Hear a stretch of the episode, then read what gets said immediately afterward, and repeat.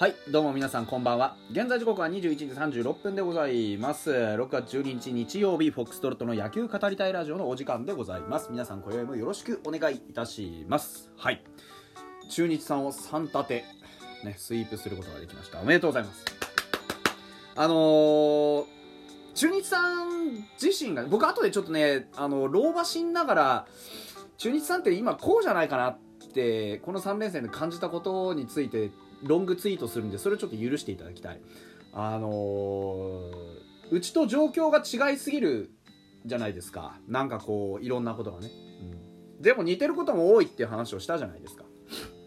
でまああのーやってて思ったのがやっぱり我々はこうはっきりしてるなと。あのやることがね、うん。でざっくり言うとやっぱチュニさんはやることがはっきりしてないんじゃないかなっていうことだけ今言っておきます、うん。まあ、あのいろんなことを比較していくとこういうことが見えてきたよっていうツイートを後でします、はい、でそれはそれとしてですねあの非常に良かった。何が良かった？加藤君ようやく勝ちがつきました。苦労しましたね。あのでもねえー、言っちゃ悪いけどこの程度の苦労はしてなんぼですよ。なんかね先発で遊ばれただろうね。なんか打順をいじられたらなんだのかんだのって言ってる人はいますけれども逆なんだよな。勝ててない。勝ち星がつかない。ね。なんかわかんないけど援護がない。だから動くんですよ。ビッグボスはそういう人じゃないですか。あのいろんなことを言う人はいますけれどもこれ大事なのはいろいろ動いて試して何かどうにかできないかできないかできないかって言ってやっていってなお結果が出ないっていうところに対してどんどんどんどんアプローチをかけていくのがビッグボスのやり方ですよ。ただただこう手をこまねいてね同じように同じようにってやるのがあの野球っていうわけでもない。それだけじゃないじゃないですか。だからあの PDCA って言うでしょ？ビジネスマンの方々はご存知のはずですよ。このねほんと聞きたくもないねクソみたいなサイクル。P プラン Do チェック。それからアクション。この PDCA のサイクルをめちゃくちゃバッチリ回してるのがファイターズですよ。必ず何か過程を立てる。この間の宮西のさあの話も同じですよ。プランをする。まずねじゃないだろうか。今現状何か課題がある。この課題はこうやって解決したらいいんじゃないだろうか。やってみよう。ね。プランを立てて Do をする。で Do した結果どうなったっていうのをチェックする。そしてまたアクションを重ねていく。まさにこうでしょ。加藤君が序盤もずっと援護がなくてなかなか援護されないねと。もうちょっとこうやってやってみたらどうだろうか。こうなんじゃないだろうか。ああなんじゃないだろうか。そして Do をするチェックをする。毎回ねスタメンが変わっていく。そういう風なことをやっているからこそこうやって苦労の末に一勝が手に入るんですよ。今日締まったいい試合だったじゃないですか。ね加藤君いつもだったらあのー、6回でしたっけ？えー、5回でしたっけ？ね満塁のピンチねあったじゃないですか。6回かな。あのピンチなんていつもだったらほぼ100失点してましたよ。申し訳ないけど。でも今日はしっかり耐え切った。でそのねつながりできちんと抑えることできたじゃないですか。ね。であの7回無失点素晴らしいピッチングしてね。これであの交流戦1点も取られなかったわけですよ。で勝ちましたっていう話。で吉田康生もね、あのー、出てきてちょっとピンチ招きそうなねこうヒヤッとしたところもありましたけれども清宮がねしっかりと、えー、フォローしてくれた。これがね投打の歯車が噛み合うってことですよ。打つってことだけじゃなくて今日なかなか柳から点取れませんでした柳だってめちゃくちゃいいピッチャーですよ。そういうエース級のピッチャーにボンって当たった時にこうやって僅差の展開をしっかりと我慢我慢を積み重ねて勝てるようになった。これが成長でしょうが。ね。こういう成長を我々見たくてやってんだからファンをね。本当に素晴らしい試合でしたよ。はい。成長といえばなんですけども昨日ね酔っ払ってて話し損ねたことがあるんですそれは柿木くんの話。あのようやくね、柿木くん、あの素晴らしい投球で、えー、ね、三者凡退ですか。バットを2本へし折って、魂の投球、ビッグボスも出てきてパチパチパチですよ。まあ、あれはね、あの、僕言ってたじゃないですか、ずっと。僕がずっと言ってたことを皆さんは今見たと思うんですよ。柿木くんに関しては、遠回りなんかしとらんと。自分のね、ピッチングを磨き直して、もう一回ゼロからやり直してる最中なんだと。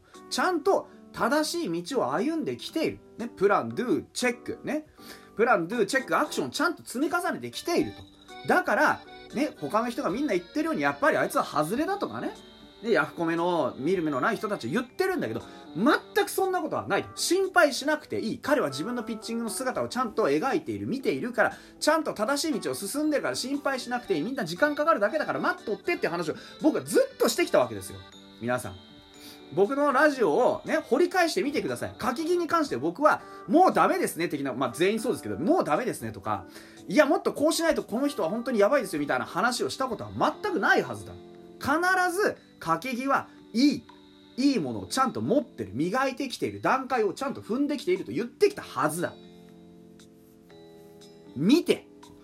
これが結果でしょここだけかもしんないよ確かに。ここはねめちゃくちゃ気力も体力も技術も何もかもが今マッチしてバチンって出てきたかもしんないけどこれができるピッチャーだっていうことが判明したじゃないですか。失敗なんかしてないんだ。ねえ。まず柿井君はもともとねプロに入ってきた時ってあのー、すごくまあ今だから言いますよ。すごく雑なピッチングしてたの。なんでか。とにかく力任せであのー、フォームも何もかも正直言ってめちゃくちゃだったのよ。ガチャガチャしてなんかね綺麗とか言われてたけど僕から見るとあのエネルギーの流れに無駄が多すぎてこれコントロールつかないタイプだよなって思ってた。球速は出るけどコントロールはなかなかつかないしこれここまでの伸びしろしか見れないなって思ってたでも彼はプロに入って 1, 年1年目でバッツリ過去の自分と決別したんですよ。もう一から全部作り直すわ。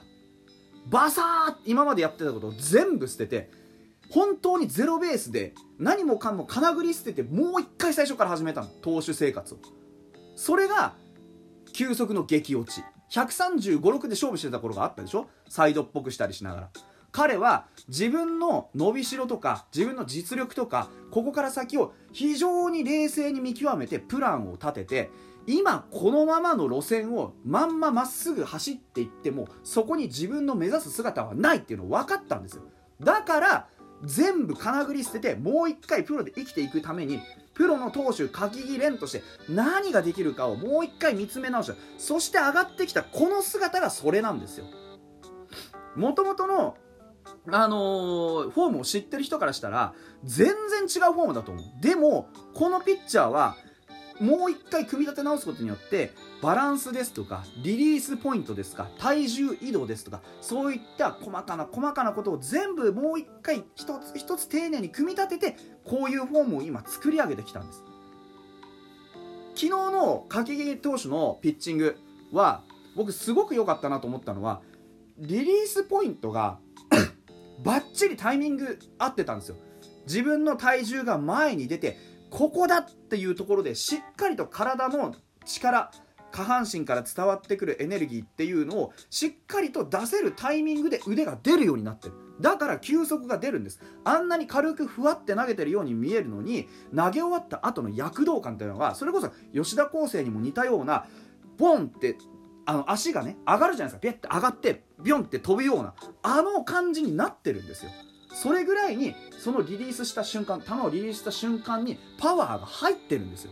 だからあんなにねこうスーッとちょっと肘の低いねあのー、スリークォーター気味のフォームでもしっかりと球速出てるじゃないですか。